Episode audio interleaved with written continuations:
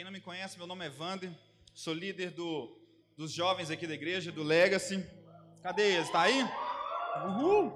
Sou líder desses meninos aí, abençoado.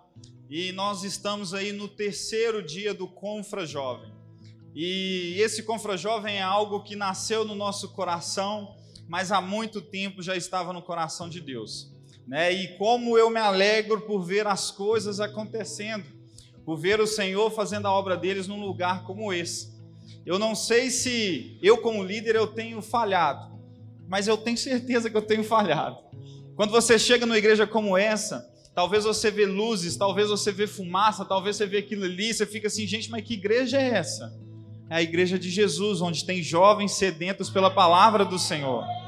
Eu posso estar errando, mas o mais importante, jovens estão vindo para Jesus. Então, o resto, meu querido, eu vou pendurar o que for aqui, meu pastor me autoriza, não tem problema nenhum. O mais importante é que no final, cada um está ali levantando a mão e falando: Senhor, eis-me aqui.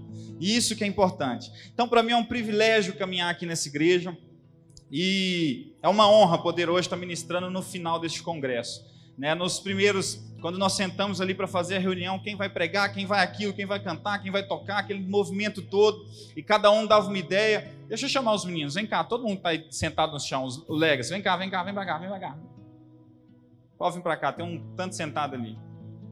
Isso, pode sentar aqui no altar. Vamos pregar junto comigo, amém? E aí, pode sentar aí, galera.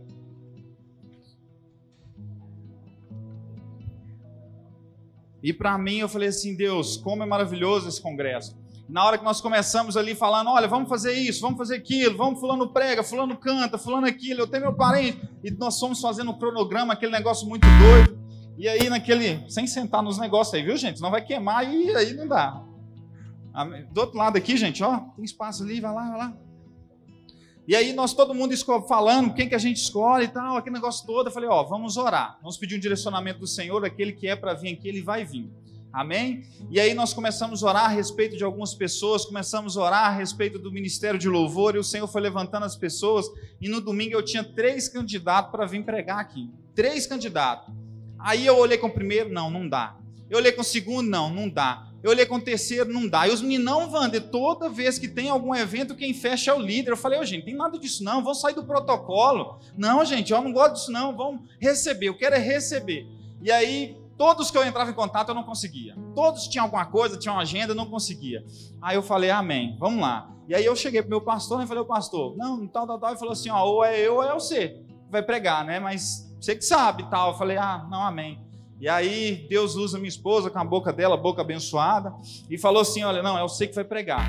O Senhor te chamou para você pregar para aquele povo, então hoje é você que vai pregar. E aí, quando eu falei pra, na reunião com esses meninos aqui, falei: Não, eu que vou pregar. Todo mundo, uhul e tal. Falei: Vocês é tudo boca grande mesmo, né? Olha para você ver. Tava todo mundo torcendo para mim pregar. Mas amém. Para mim é uma honra estar aqui, viu, gente? E eu queria que você curvasse a sua cabeça no seu lugar, fechasse os seus olhos e deixasse eu fazer uma pequena oração nessa noite. Deus, eu te agradeço, Pai, pelo privilégio de mais uma vez estar aqui na casa do Senhor, pregando o teu evangelho, pregando a tua palavra, a tua palavra que vem sobre os nossos corações e a transformação, Deus. O que eu te peço é que eu, Wander, eu não venha barrar aquilo que o Espírito Santo de Deus quer fazer nessa igreja. Pai, que eu seja canal de bênção na vida dos meus irmãos, Pai, tantos homens já subiram nesse altar com ousadia, pregando a tua palavra, e eu, pequenino, falho com todos os meus defeitos, me coloco à disposição para o Senhor me usar da forma que o Senhor desejar. E oro e agradeço por tudo no nome de Jesus. Amém. E eu já quero abrir, vou falar rapidamente, não precisa abrir, porque não é esse texto que nós vamos discorrer hoje.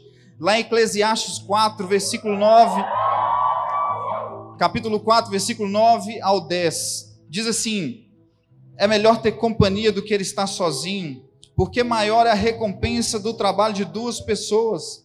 Se uma caiu, o amigo pode ajudá-lo a levantar, mas pobre do homem que cai não tem quem o ajude a levantar. Aleluia. Cutuca alguém do seu lado e fala assim: Ei, sozinho nós somos fracos. Eu preciso de você. E você precisa de mim. O ano está acabando e nós vamos para cima. E soltam glória a Deus para saber que você é crente.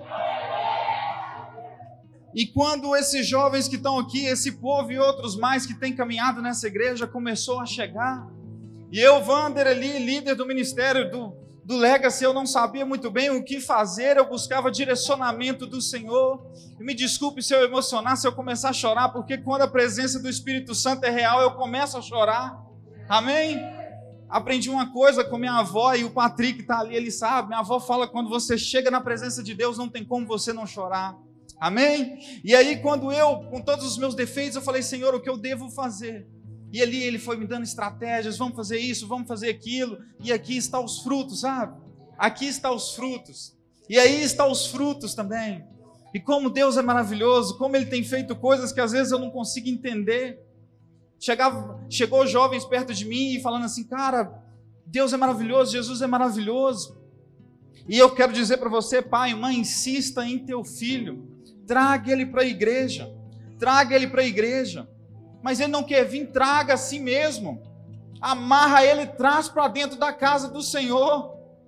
Chegar aqui no momento oportuno, o Senhor vai de encontro ao coração do teu filho. Então não abandone o teu filho. Não abandone o teu filho. Ali está minha mãe, ali está meu pai, meus, meu irmão está ali também. Minha mãe, quantas vezes eu acordei de madrugada com ela passando óleo ali na minha cabeça e escorrendo o óleo. E qual que é o resultado deste óleo? O resultado deste óleo, eis-me aqui. Esse é o resultado de quem ora pelo filho. Esse é o resultado de quem pega o filho e traz e fala: vamos para a casa do Senhor.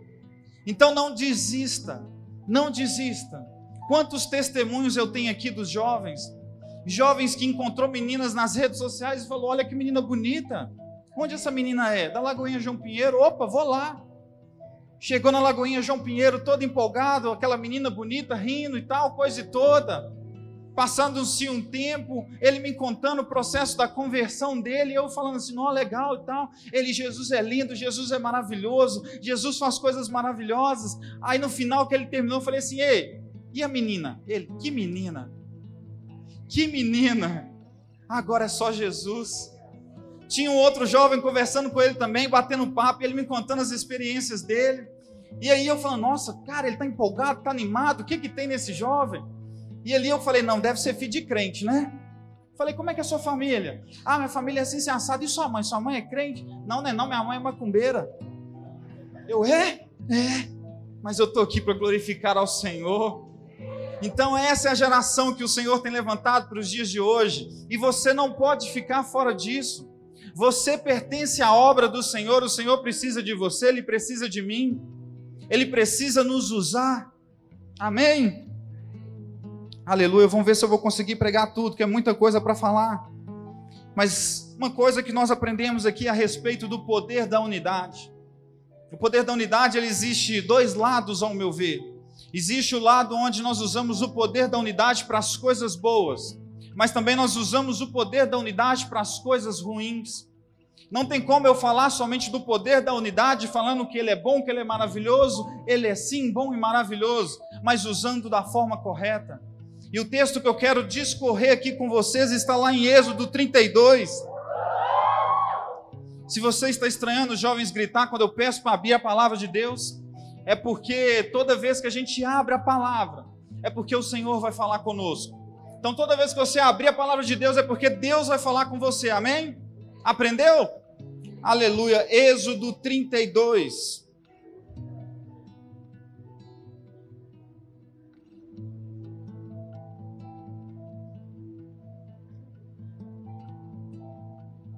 Êxodo 32. Vou ler aqui Deixa eu ler o versículo do 1 ao 8. Quem achou diz amém. Quem não achou, fala, pode ler. Mas vendo o povo que Moisés tardava em descer do monte, acercou-se de Arão e lhe disse: Levanta-te, faze-nos deuses que vão adiante de nós, pois quanto a este Moisés, o homem que nos tirou do Egito, não sabemos o que lhe terá sucedido. Disse-lhe Arão: Tirai as argolas de ouro das orelhas de vossas mulheres, vossos filhos e vossas filhas, e trazei-nas. Então todo o povo tirou das orelhas as argolas e a trouxe a Arão. Este, recebendo as das, duas, das suas mãos, trabalhou o ouro com burril e fez dele um bezerro fundido. Então disseram: São estes, ó Israel, os teus deuses, que te tiraram da terra do Egito. Arão, vendo isso, edificou um altar diante dele e, apregoando, disse: Amanhã terá festa ao Senhor. No dia seguinte, madrugaram e ofereceram holocaustos e trouxeram ofertas pacíficas. E o povo assentou-se para comer e beber e levantou-se para se divertir. Então disse o Senhor a Moisés: Vai, desce, porque o teu povo que fizesse sair do Egito se corrompeu e depressa se desviou do caminho que lhe havia eu ordenado. Fez para si um bezerro fundido e o adorou e lhe sacrificou e diz: São estes os são estes os Israel, os teus deuses que te tiraram da terra do Egito. Aleluia. Aqui nós lemos uma passagem, uma passagem que me chama a atenção do poder para o mal. Como é esse poder para o mal? Algo que nós começamos a fazer achando que estamos agradando alguém. E aqui a palavra de Deus ele conta a respeito de alguns homens, alguns homens que passaram durante um longo tempo no deserto. Aqueles homens eles saíram do lugar onde tinha bastante sofrimento. Para quem já leu a história, eu vou tentar resumir o mais breve possível. O Senhor, ele primeiramente, ele tem um encontro com Moisés. Quem conhece Moisés aqui? Amém, glória a Deus. Quem viu a novela da Record aqui? É, crente, amém. Então Moisés, o que, que acontece? Ele teve toda a criação dele naquele lugar e com o tempo ele foi mandado para outro. Vou tentar resumir, tá, meus irmãos? E chegando naquele lugar que ele estava, morando com a família dele, ele estava apacentando as ovelhas, e ali naquele campo, as ovelhas do sogro dele, no monte de Horebe, e ali ele cantando, sei lá, fazendo alguma coisa, apacentando as ovelhas. De repente ele viu uma sarça ardente, ele viu um anjo, e ali ele falou: Ai, o que é aquilo ali que não está consumindo? Deixa eu ir atrás daquilo. Minha esposa já pregou um pouquinho a respeito disso. E Moisés ele vai para lá, chega correndo. Quando ele chega naquele lugar, ele tem um encontro verdadeiro com o Senhor. E o Senhor fala com ele: Ei, tira as sandálias dos teus pés, porque o lugar que você está é o lugar santo, é terra santa. E Moisés, ali com todo aquele medo, tirou sim a sandália e teve um encontro com o Senhor. E com todo o medo dele, ele começou a falar: Deus, eu não consigo fazer isso, o que você está me pedindo não é para mim. Ele falava assim: Ó oh, Moisés, você vai fazer isso, você vai libertar o meu povo do Egito, você vai libertar o meu povo, vai fazer isso, vai fazer milagres. Mas... Não, não, eu não, não, não, não, não, não, não, não dou conta, porque Moisés era gago. Mas eu vou enviar todas as pessoas para poder te ajudar. Ei, começou a fazer maravilhas ali no meio daquele lugar mesmo. Ele falou: Nossa, olha, não é que é verdade mesmo o negócio? Então eu vou. E aí Moisés decidiu ir para o Egito. Quando ele chegou lá, viu aquelas pessoas ali, todos caindo ali em perdição, ali tristes, sem esperança, todos ali falando assim: não tem esperança para mim nessa terra mais. Mas o Senhor ouviu o choro daquele povo e enviou Moisés para lá. Então aquele povo saiu do Egito e veio. O faraó liberou eles depois de dez pragas lançadas sobre aquela nação. E quando liberou ele, eles começaram a andar pelo deserto e eles andaram pelo deserto durante 40 anos. 40 anos andando no deserto. E imagine só o tanto de coisa que eles experimentaram passando 40 anos no deserto, vivendo a provisão do Senhor, vivendo, vivendo os milagres, vivendo as maravilhas do Senhor. Agora eu vou entrar onde eu gostaria. Moisés chega num certo lugar e ele decide ali ter um encontro com o Senhor novamente em todo momento. Ele vai e sobe no Monte Sinai.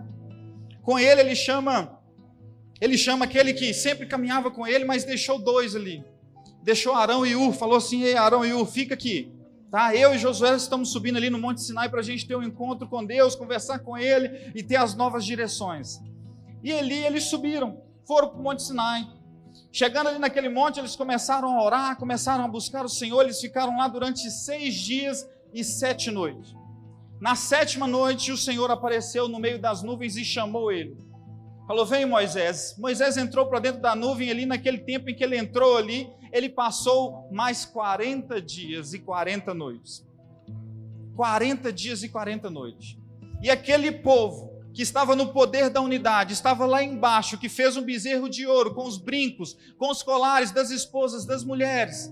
Aquele povo que estava ali fez um bezerrão. E Moisés estava lá durante 40 dias. E o que, que me chama a atenção no texto? É que um povo que experimentou dos milagres do Senhor por 40 anos, por 40 anos, não conseguiu ficar 40 dias sem ouvir a voz do Senhor. 40 dias. 40 dias. Eu não sei o que você tem passado. Eu não sei a tua caminhada cristã. Eu não sei em que tempo você decidiu parar e que tempo você decidiu avançar. Mas eu te falo essa noite que não parou. Talvez o Senhor, um tempo, ele parou ali, talvez, de falar com você. O Senhor, ele nunca para de falar conosco. Nós que não ouvimos a voz dele. Nós que no meio da bagunça, no meio da confusão, não paramos para ouvir a voz dele.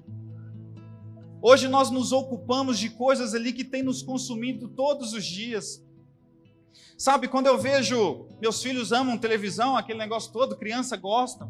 E quando eu chego lá em casa, às vezes eles estão assistindo algumas, alguns programas e ali passa algumas propagandas. E aquelas propagandas começam a passar algumas coisas, eu falo, não, mas o que, que é isso? Tem uma que é da Shopee, quem já, quem já viu o negócio? Quem conhece Shopee aí? Já ouviu falar? Gente, Shopee tem até um som diabólico no telefone. Pelo amor de Deus, minha esposa tem esse negócio, eu desative isso daí, que isso não é de Deus, não. Toda vez que tem uma oferta, toda vez que o preço cai, eu tenho que falar, pum, Shopee! Eu falei, desativa esse trem, que isso não é de Deus, não, minha filha. E ali é um trem que a gente fica doido, e tem uma propaganda que a Shopee fica assim no telefone no telefone o tempo inteiro, meio que estimulando a gente comprar. Tem outra que fala aquela do 1, 2, 3 milhas, aquela comprou, economizou, viajou, 1, 2, 3 milhas. Manuzinha chegou perto de mim com 4 anos de idade, pai, compra no 1, 2, 3 milhas. Plano de 12 meses para pagar. Ah, vai, eu compro lá na Shopee, vai lá, compro um, dois, três milhas e vou comprando. Só que muitas das vezes nós não temos condições de comprar. E essas coisas, no decorrer da caminhada, vai nos frustrando. Vai nos frustrando porque a gente está se alimentando de coisas que não vai edificar a nossa casa, que não vai edificar o poder da unidade. Sabe, quando a gente alimenta daquilo que é bom. Vou contar uma história bem rápida aqui, aproveitar que minha mãe está ali, não deixa eu mentir. Tem minha avó Maria, ter uns quantos anos ela tem? 80 aí? 81. 81. Ela, com 81 anos de idade, certa vez, juntou lá os meus tios, juntamente com minha mãe, deu ela uma televisão. E aí, quando deu essa televisão para ela, colocou na casa dela e pensa numa crente roxa que o joelho é até ferido. É minha avó, de tanto orar. E aí, deu uma televisão para ela, ela viu a televisão, não, legal, não, obrigado, aquele negócio todo e tal. E pediu para ler o Salmo 91, como de costume, né? Já fica aberto lá. E aí, Todo mundo foi embora, ela ficou com a televisão. E sabe quanto tempo a televisão durou na casa dela? Não durou nenhuma semana. Não durou nenhuma semana. E aí eu não entendia muito bem. Eu falei, vovó, por que, que a televisão não ficou na sua casa? Porque nós netos, nós não gostávamos de ir lá. Porque a casa era pequena e não tinha nada para fazer. E aí a gente queria assistir televisão. Aí eu falei, vó, por que, que eu não. Por que, que não tem televisão aí, vó? Ela falou assim: olha, escute algo eu não tenho televisão na minha casa porque eu não preciso da televisão. Eu falei, uai, mas e as informações, vó? Ela pegou a palavra de Deus e falou assim comigo: esse é o livro mais atual que eu tenho. Esse é o livro mais atual. Tudo o que vai acontecer hoje, tudo que vai acontecer amanhã, tudo que vai acontecer daqui a um ano já está escrito aqui na palavra de Deus. Eu não preciso de televisão para me contaminar. Eu não preciso de televisão para falar aquilo que não vai me edificar, que não vai trazer o poder da unidade para o bem. Eu preciso de algo que vai me edificar para o bem, para o mal jamais. Então, voltando aqui no capítulo 32, vamos lá, você deixou marcado aí? Deixa eu ver a hora. Aleluia, vou ter que acelerar. Quantas vezes a gente perde tempo nas coisas? Não é uma, não é duas, é várias vezes. Só que o que a gente alimenta aquilo que a gente alimenta, muitas das vezes está destruindo nós por dentro. Existe uma frase que ela me chamou bastante atenção. Ela falou assim: ó, em uma mente vazia, qualquer coisa é capaz de entrar. Em uma mente vazia, qualquer coisa é capaz de entrar. Qualquer coisa. E outra que eu comecei a ler, que eu falei assim: nossa, essa aqui me despertou mais ainda. Ela falou assim: ó, falar de boca cheia é feio. Quem já almoçou com alguém que fala de boca cheia aqui? Pois é, existem uns irmãos aí, né? Ô irmão, se você tem isso aí, não tem problema não, viu? Deus, Deus chama da mesma forma. Amém? Mas olha só, falar de boca cheia é feio, mas falar de mente vazia é pior. Recebeu aí? Vou falar de novo porque eu creio que tem crente e crente da aleluia, glória a Deus. Falar de boca cheia é feio, mas falar de mente vazia é pior. Quantas vezes nós temos falado coisas ali que não está edificando ninguém, que está construindo é bezerro de ouro, que está construindo coisas ali que não vai agregar nada para ninguém. Eu caminho aqui na Lagoinha João Pinheiro já tem alguns anos, lugar que eu amo, amo a vida dos meus pastores. Vira e mexe, eu tenho que chegar ali, pedir perdão para um, pedir perdão para o outro. Ontem eu cheguei ali, né, naquela correria toda, aí cheguei, estava com uma dor de barriga danada, olhei a do pastor, falei, é lá. Na hora do perdão, eu cheguei, pastor, me perdoa, usei seu banheiro. Aí ele falou, você deu descarga? Dei, então tá perdoado. banheiro cheiroso, depois vocês vão lá, viu, irmão? Amém? E aí a gente começa a usar as coisas que não têm edificado ninguém. A gente começa a trazer informações que não têm abençoado a vida de ninguém. Chega, por exemplo, para um irmão e vê que o irmão está todo endividado. Ele chega para você e fala: Estou endividado, estou apertado, tal, tal. Ao invés de você ajudar, o que você faz? Você vai em outro e conta. Ao invés de você ser bênção na vida deste homem, você vai lá e conta. Conta para outras pessoas. Se o problema chegou até você, é porque é para você tentar de alguma forma ajudar. É para você de alguma forma tentar ser mão na vida daquele irmão. Nós precisamos mais disso. Se o irmão está pecando, se o irmão está fazendo algo, ei, ajuda ele. Ajuda ele de alguma forma. Todos nós ali, nós temos as nossas fraquezas, as nossas dificuldades. Todos nós. Quantas vezes a gente pensa em desistir? Quantas vezes tem pessoas nesse lugar que viram e falam assim: não, acabou minha vida, não tem mais graça. Não tem mais graça. Só que quando conhece Jesus, quando Jesus entra na vida daquela pessoa, ele começa a glorificar a Deus pelo dom da vida. E agora, já que vocês estão com, muito, com a cara meio assustada, nós vamos falar do poder do bem, amém? Mas todo, todo mundo entendeu sobre o poder do mal? Seja bênção na vida do seu irmão, seja bênção na vida do seu irmão, esteja com ele, esteja com ele. O ministério não é seu, a igreja não é sua, as ovelhas não é sua, as ovelhas é do Senhor, a igreja é do Senhor, o ministério é do Senhor. Então trate com zelo, trate com zelo aquilo que o Senhor tem te confiado, trate com amor aquilo que o Senhor tem colocado em tuas mãos, que depois você vai ver os frutos. Depois você vai ver os frutos. Eu, Wander, para quem não conhece, eu também sou líder de célula. Eu tinha uma célula que muitas das vezes ia só eu, minha esposa, Bernard, Manu e a dona da casa. E a dona da casa, eu acho que ela só estava lá porque era a casa dela, não tinha como ela sair. Amém? Então ela nos recebia com muito amor. Ela está aí, Marinildo? Não, né? Tá, não. Mas ela recebia a gente com muito amor e carinho. E como a gente louvava a Deus pela vida dela. E com o tempo as pessoas começaram a ficar, alguns começaram a sair, outros ficar, outros sair. E eu não entendia muito bem a respeito daquilo. Porque às vezes eu pegava a palavra de Deus e eu ficava assim, lendo, lendo, lendo, lendo, lendo, lendo e falando e tentando fazer com que a palavra entrasse a goela abaixo daquela pessoa. Só que aí eu entendi que não é só a palavra, nós somos o verdadeiro evangelho, eu e você é o verdadeiro evangelho. Sabe, aí o que, que eu comecei a fazer? Eu comecei a pagar um preço de oração. Eu falei, Deus, eu vejo a foto dos meus irmãos, tá cheio de gente lá. Por que, que na minha cela não está indo ninguém? O que está acontecendo? Ah, ele não tem a ver com quantidade, tem a ver com unidade.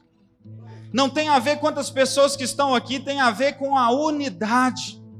Eu falei, amém, vamos começar a orar. E aí nós começamos a orar, eu e minha esposa, juntamente com a Marinilda, juntamente com a Tatiana, e as pessoas começaram a chegar. Foram chegando, foram chegando, foram tendo movimento, e eu falando, Deus, está pequeno agora. Vamos para outro lugar? Vamos, fomos para outro lugar. E começamos novamente e começou a ficar pequeno. Vamos multiplicar, vamos multiplicar, multiplicamos. E sexta, foi sexta passada que nós tivemos uma reunião? Sexta passada nós tivemos uma reunião de liderança aqui. E tem uma, uma liderada minha, Geisa, juntamente com o Felipe aqui, caminha conosco lá na cela e ela falou algo no meio da reunião que eu falei: Ah, cara de pau. Ela falou assim conosco: Olha, teve um dia que o Vander e a Rebeca faltou da célula. E foi o dia mais legal da célula. Foi o dia mais legal da célula. Eu olhei para ela assim e falei: Ah, legal, né? Amém, irmã. Foi espontâneo, foi bom. E depois eu fiquei pensando naquilo e eu falei: Deus é maravilhoso. É os frutos. É os frutos. Sabe o que, que eu entendi? Que outros lugares precisa de mim, precisa da minha esposa, precisa da minha família. E aquela célula ali não é para glorificar o meu nome, não, é para glorificar o nome de Jesus. E aí, sabe, o Wander e a Rebeca não precisa estar lá mais, porque tem o Felipe e a Geisa para avançar também. E o reino de Deus ele funciona dessa forma. Quando nós pegamos a coisa e achamos que é nosso, não vai fluir, vai ficar travado. Não vai fluir. Quando você subir nesse altar para cantar, para tocar, para fazer alguma coisa, achando que a glória é sua, não vai para frente. Tudo que a gente acha que é nosso, nada pertence a nós nada pertence a nós. Os meus filhos são herança do Senhor.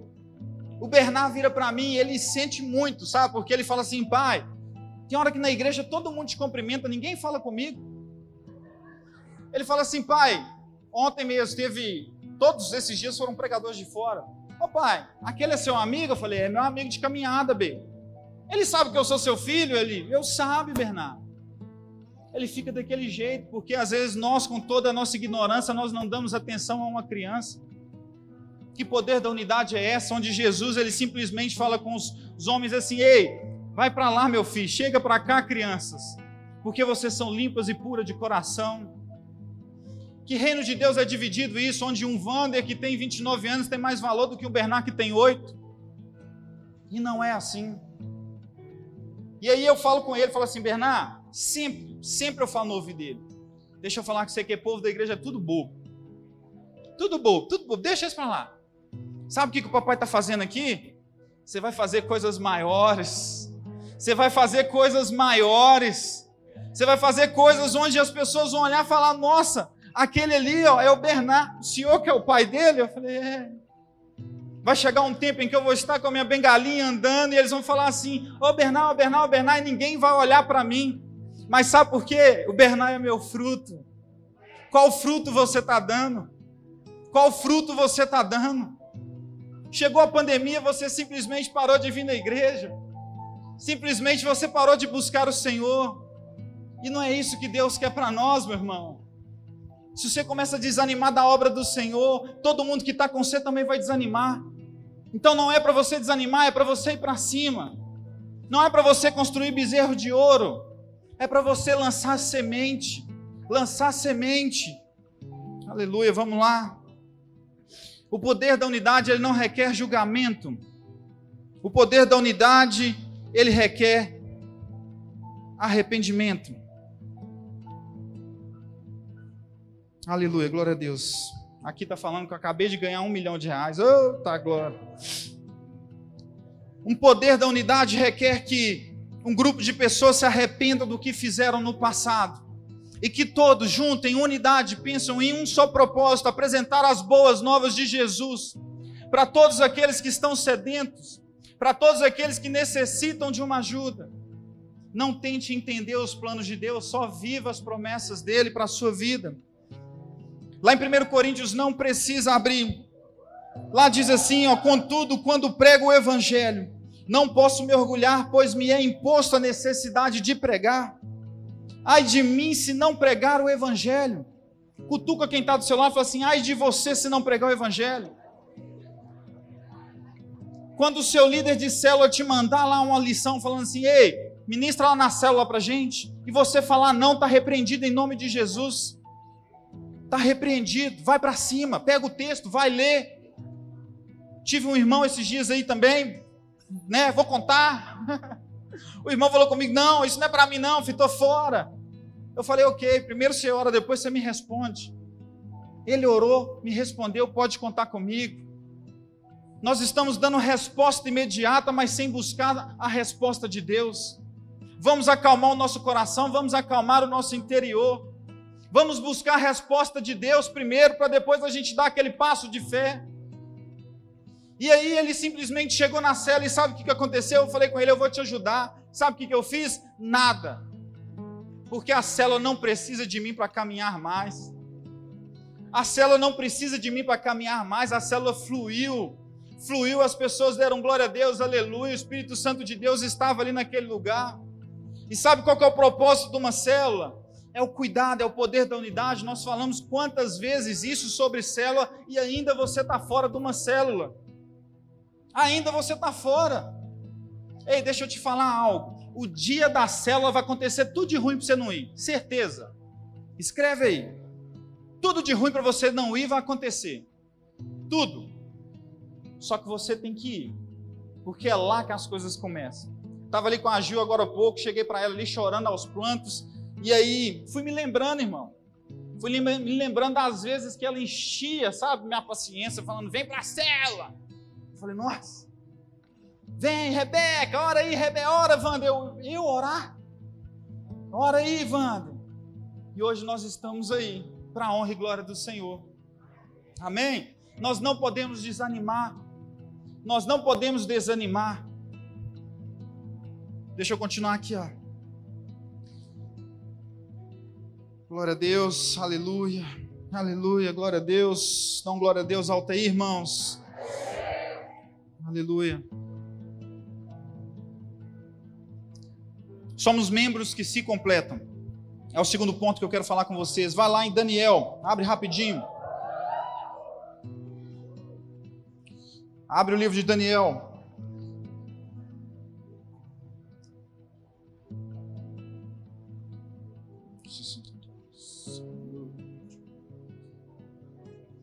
O livro de Daniel, vamos ler lá no capítulo 1. Não, não vou ler, vou tentar resumir o máximo possível aqui. Naquele lugar em Jerusalém, chegou-se um rei Nabucodonosor, e naquele lugar, quando ele chegou, ele simplesmente evadiu e falou: É tudo meu, é tudo nosso, está dominado. Pronto resumir para você. E quando ele chegou lá, naquele processo, o, ele chegou para um, um camarada lá e falou com ele assim: busca o pessoal da linhagem nobre, busca o pessoal da linhagem real. Linhagem real era aqueles ali que eram descendentes dos reis, Davi, Salomão, Roboão e assim sucessivamente. E trouxeram também aqueles da linhagem nobre, aqueles que tinham poder aquisitivo maior. Falaram assim: traz os melhores jovens, traz aqueles ali de boa aparência, boa estatura, bom entendimento, do, doutos da lei, doutos da ciência, traz eles para cá. E aí simplesmente o homem foi lá e começou a buscar. Fica todo mundo de pé, aproveita que vocês estão aqui, fica de pé. Bom que vocês esticam as pernas. E aí, no momento em que ele foi buscar, ele encontrou ali alguns homens e começou a dar as mesmas iguarias do rei, a mesma comida, tudo que o rei comia, o povo comia.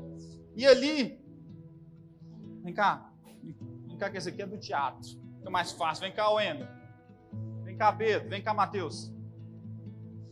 E aí Deus encontrou, ó, Deus, o jovem lá encontrou quatro homens. E quatro homens. Daniel, vamos ver se vocês lêem a Bíblia aí, me ajuda aí, quem que é o próximo? Sadraque, Mesaque e Abidnego. Troca esses dois aqui. Aí, e Abidnego, amém? Sadraque, Mesaque. Hã? É, troquei ela, mas amém, vocês entenderam. Vocês estão rindo por quê? E naquele tempo que ele encontrou ali aqueles quatro jovens, e aquele movimento todo acontecendo, e aí vocês vão entender o poder da unidade. Todo mundo comendo as iguarias do rei. Vai comendo aí, gente. Vai comendo. Finge está comendo. Todo mundo. Todo mundo comendo lá, rindo. Daniel entendeu que não era para comer as iguarias do rei. Daniel fala para Sadraque, fala para Sadraque aí.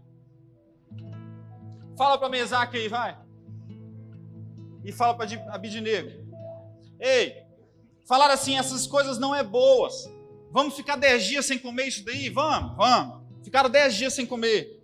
E falaram lá com o cozinheiro-chefe, falou, deixa eu dez dias sem comer que essa comida não vai fazer muito bem, tal, tal, tal, e deixaram, e passaram-se os dez dias, eles ficaram de boa aparência, melhor do que os outros, hoje está tudo cansado, está tudo cansado, tudo cara fechado, e os outros sorridentes, isso.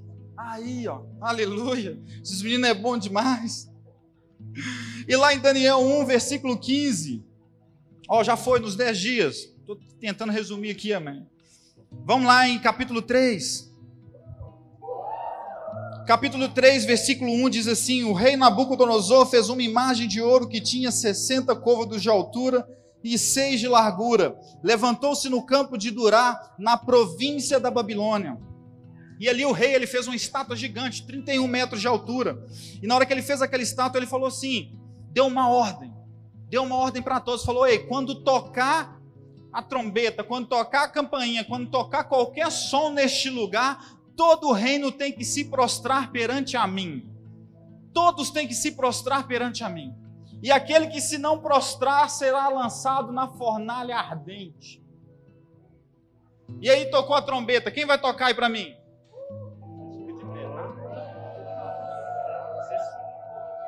Você abaixa, abaixa. Se curva de joelho, você fica de pé, Daniel. Você é um exemplo. Você é um exemplo, Daniel. Isso. Só que Daniel não estava na história, não, viu, gente? Daniel foi um exemplo para esses homens, porque ele falou com ele: Ô, oh, dez dias nós não vamos comer. Esses eram os discípulos de Daniel. Então Daniel foi lá para Caldas Novas. Pode ir embora, Daniel. Vai, pega as malas.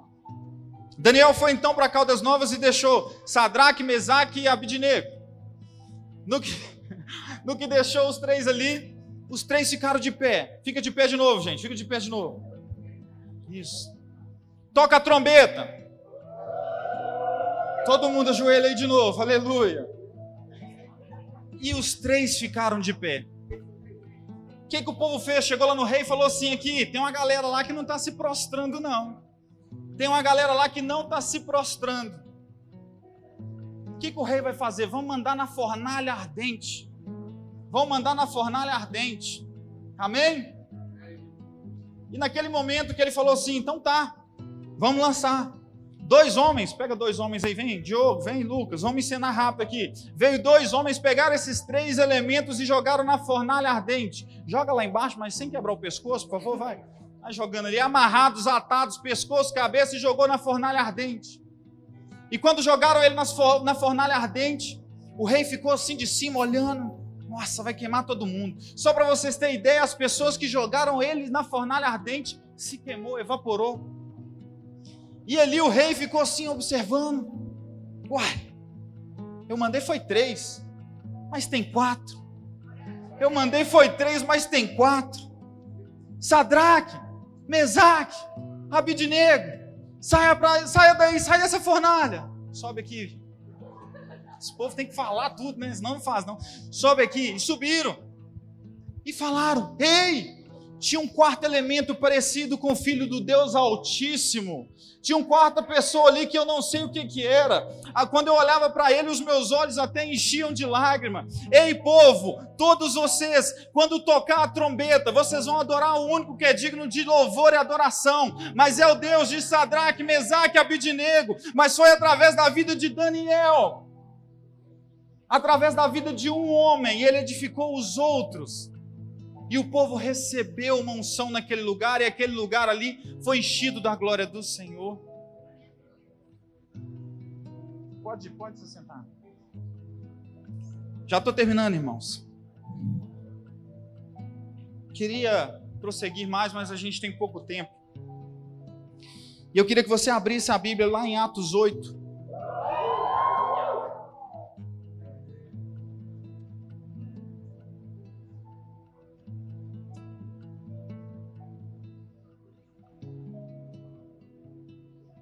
Lá em Atos 8, versículo 54. Gostaria de ler também, mas eu vou resumir. 54 ao 60, a gente conhece a história de um homem chamado Saulo de Tarso. Espera aí, tá errado, gente, calma aí. Ó, oh, desculpa, é 9, gente. Atos 9. Vou ler um pouquinho do 7 ali, só para vocês entenderem. Saulo aparece em dois momentos na história ali, onde Estevão é apedrejado. Ele aparece no momento em que todos estavam lançando pedra em Estevão e Saulo estava só assim observando. É o 7, capítulo 7, isso mesmo. Capítulo 7. E aí eles jogaram pedra naquele homem, no Estevão, aconteceu aquele negócio todo e Saulo só observava. E Saulo, naquele momento, ele consentia, ele ficava alegre, ele ficava feliz com tudo que estava acontecendo, um homem sendo apedrejado. Simplesmente Saulo vai e pega as roupas do povo e fica segurando. Mas a história de Saulo, o que eu quero contar para vocês? Agora nós vamos lá no capítulo 9. Saulo era um homem que ele buscava sempre os cristãos. buscava matar todos, açoitar todos, ele não vivia o poder da unidade para o bem, ele vivia o poder da unidade para o mal. Mas ele, no terceiro dia, ele teve um encontro com Jesus. No terceiro dia, ele teve um encontro com Jesus. Isso é tão profético, porque hoje é o terceiro dia do Confra Jovem. Hoje é o terceiro dia que nós estamos aqui adorando o único que é digno de adoração. E hoje eu creio que verdadeiramente, se você não teve um encontro com Jesus, hoje você terá. Saulo ficou cego durante três dias. Três dias ele ficou cego. E ali naquele momento em que ele ficou cego, o que, que ele fez? Ele começou a buscar o Senhor e orar, orar, orar, orar, orar durante três dias. E o Senhor despertou um homem chamado Ananias. E quando despertou aquele homem chamado Ananias, falou assim: Ananias, vai lá numa casa X, vira direita, passa o quebra-mola, que vai ter um homem que está cego há três dias. E ali, aquele homem que está cego há três dias, ele teve uma visão com você. E aí Ananias fala: Não, Deus, mas ele, ele perseguia os cristãos, ele, ele matava os cristãos, ele fazia coisas terríveis com ele. Ananias, vá. O que, que eu quero dizer nesse pequeno trecho? Talvez você não está querendo abençoar o seu irmão que é chato. Talvez você não está querendo ir ali atrás do seu irmão, levar para ele a cura que ele tanto necessita. Mas nós só vamos viver e experimentar o sobrenatural do Senhor quando nós fizermos quando, como Ananias fez levantou e falou: Eu vou lá, eu vou lá. E quando Ananias chegou lá, ele colocou a mão sobre a cabeça ali de Saulo e rapidamente Saulo começou a enxergar. Fique de pé no seu lugar para parecer que está acabando. Uh!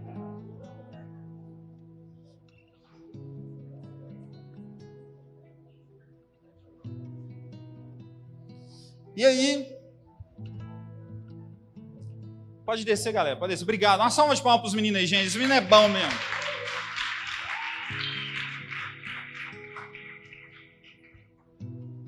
Ministério de Louvor pode subir. E ali, nós vemos no, no, em Atos 9, versículo 15, e eu gostaria de ler para vocês. Minha família está ali, não me deixa mentir. Eu era o mais improvável de todos. Ministério de dança também já pode se colocar? Eu era o mais improvável de todos da minha família. Não que hoje eu sou merecedor de tudo isso que está acontecendo. Não que hoje eu sou merecedor das coisas que o Senhor tem feito. Mas hoje eu, eu decidi, algum tempo atrás eu decidi, falei assim: Deus, eu estou cansado de ser o bichinho feio. Eu estou cansado de ser aquele que ninguém dá valor. Eu estou cansado de ser aquele homem onde muitos olham e falam assim: não vai dar em nada. Lá em casa, meu nome é Vander Júnior. E todo mundo me chama de Juninho lá, pro lado de lá é Juninho, Juninho daqui, Juninho dali. E sempre que me falava Juninho, Juninho está aprontando. Nossa, Juninho fez isso. Nossa, Juninho tomou bomba. Nossa, Juninho, era só Juninho. Só Juninho, eu tinha um nome, um nome forte, eu tenho, né? Chamado Vander. E assim como mudou, Deus mudou a história ali de Saulo, que começou a chamar Paulo, ele mudou a minha história também. Onde as pessoas começavam a me chamar de Juninho, hoje me chama de Vander. Só quando a minha esposa está nervosa, ela fala Vander Júnior, aí o bicho pega. Mas hoje as pessoas entendem que ei, ali tem um homem de Deus Ali tem um homem que eu espelho nele. O Senhor pode mudar a minha vida e mudar a sua vida. O Senhor é capaz de transformar as nossas vidas. Basta nós entregarmos totalmente a Ele. E eu queria ler com vocês o versículo 19. Saulo, depois que ele começou a enxergar, houve algo também naquele lugar. Ele, depois de ter se alimentado, ele sentiu fortalecido. Então ele permaneceu em Damasco alguns dias com os discípulos. Ele permaneceu com os discípulos, ou seja, ele mais uma vez falou: Vou viver na unidade. Eu não sei o contexto de vida seu, eu não sei o que você tem feito durante a semana, mas se você tem vindo no culto somente aos domingos, tem algo de errado com você. Se você tem vindo no culto de domingo somente para fazer assim e receber, tem algo de errado com você. Como foi pregado e ministrado aqui antes, nós não estamos aqui somente para receber, nós estamos aqui para dar, para dar o nosso louvor, para dar a nossa adoração.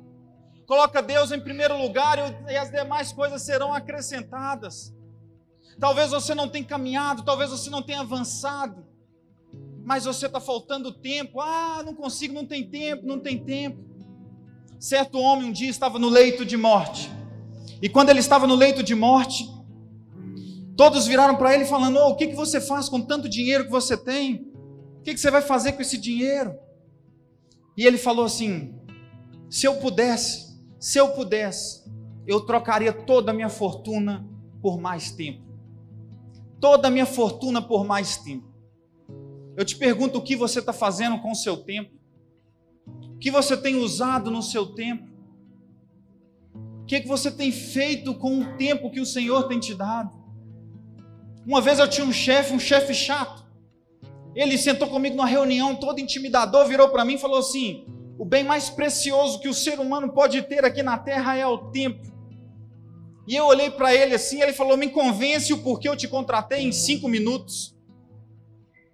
Que meu tempo é curto. Aí penso eu o que eu falei, irmão, nem lembro. Embolei um tanto de coisa lá. Mas eu entendi que o bem mais precioso que o Senhor nos dá nessa noite é o nosso tempo. E chegou um tempo de uma igreja avançar. Chegou um tempo da igreja falar assim: é o tempo de avançar, um tempo de crescer, um tempo de colher, um tempo de nos unirmos. Esse tema, o poder da unidade, foi um tema que o Senhor deu para o pastor Queco no ano passado. Devido à pandemia, nós não conseguimos fazer o Confra Jovem. E nós passamos um tempo na nossa casa, e eu nunca vi tantas pessoas postando a respeito de Deus. Mas a pandemia está acabando. Você liga a televisão, você vê estádio com 65 mil pessoas gritando por um clube, sem máscara, abraçando, pegando e usando o tempo daquela forma. E onde estavam essas pessoas naquele momento da pandemia que estava em casa? Eu quero Deus, eu quero Deus. Não é para é tocar isso, não, viu? Eu quero Deus, eu quero Deus. Onde estava aquele povo? E agora está lá no estádio. Não tem problema no estádio, eu gosto do estádio, eu vou no estádio. A questão é o que nós fazemos com o restante do tempo. Eu queria que você fechasse os seus olhos.